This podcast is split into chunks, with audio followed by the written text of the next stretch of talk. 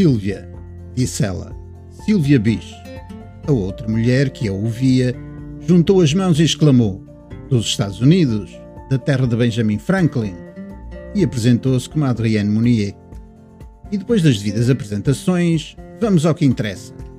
Sílvia ficou logo apaixonada por Adrienne, mas ela estava noutra.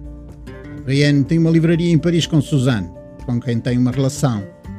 Sílvia, entretanto, achou melhor ir arejar, porque dois é bom, mas três é confusão. Quando viu o póster da Cruz Vermelha a pedir voluntários para a Sérvia, nem hesitou. Mas já se lhe tinha metido na cabeça abrir uma livraria francesa em Nova York, um sítio que pudesse considerar como seu. Sonhar, como se costuma dizer, não custa nada. Mas com o final da Primeira Guerra, voltou o otimismo e os preços dispararam. Assim, a ideia voltou à estaca zero. Quando retornou da sua missão, resolveu passar por Paris e descobriu que Suzanne tinha falecido. E o coração dela encheu-se de pesar pela amiga, mas também acalentava uma esperança. Já está mais que visto.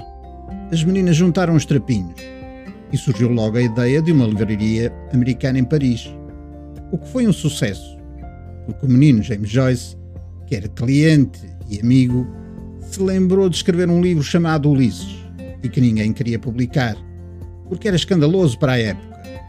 Mas Sílvia é uma mulher de armas e agora o resto só no livro. Boas leituras!